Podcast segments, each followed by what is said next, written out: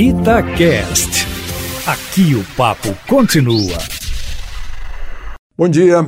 Último dado de óbitos pelo coronavírus: 166 significa que estabilizou-se a crise sanitária no Brasil. Não há o crescimento exponencial que estava proposto né, por uma torcida de catastrofistas. Não houve apocalipse no Brasil como não houve no mundo.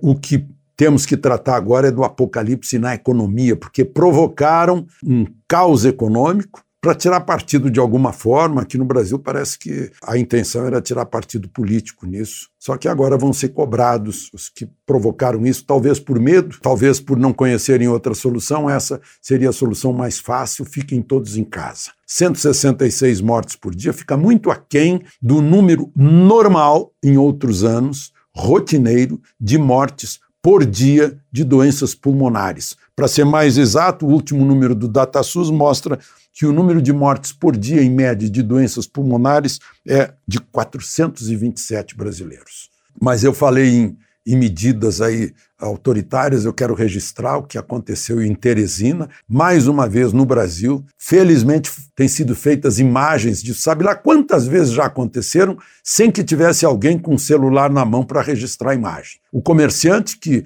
foi mandado pela polícia que fechasse a loja, ele fechou, e mesmo assim foi preso, algemado de modo brutal, violento, como se fosse um bandido, foi asfixiado por uma gravata dada por um policial. Eu não sei, será que gente da PM não olha para a sua própria instituição, o nome da sua instituição? E o sujeito teve uma convulsão e ficou ali jogado no chão algemado. Não é a primeira vez, né? em outros estados aconteceram. Né? Atrás disso há sempre governante que tem na sua ideologia a natureza, a essência do totalitarismo. Liberdades individuais, que são cláusula pétrea da Constituição, estão sendo jogadas no lixo por esses governantes. Isso também nós, eleitores, não podemos esquecer disso que está acontecendo. Bom, vamos além, agora é recuperar a economia. No mundo inteiro, as curvas estão se estabilizando ou caindo,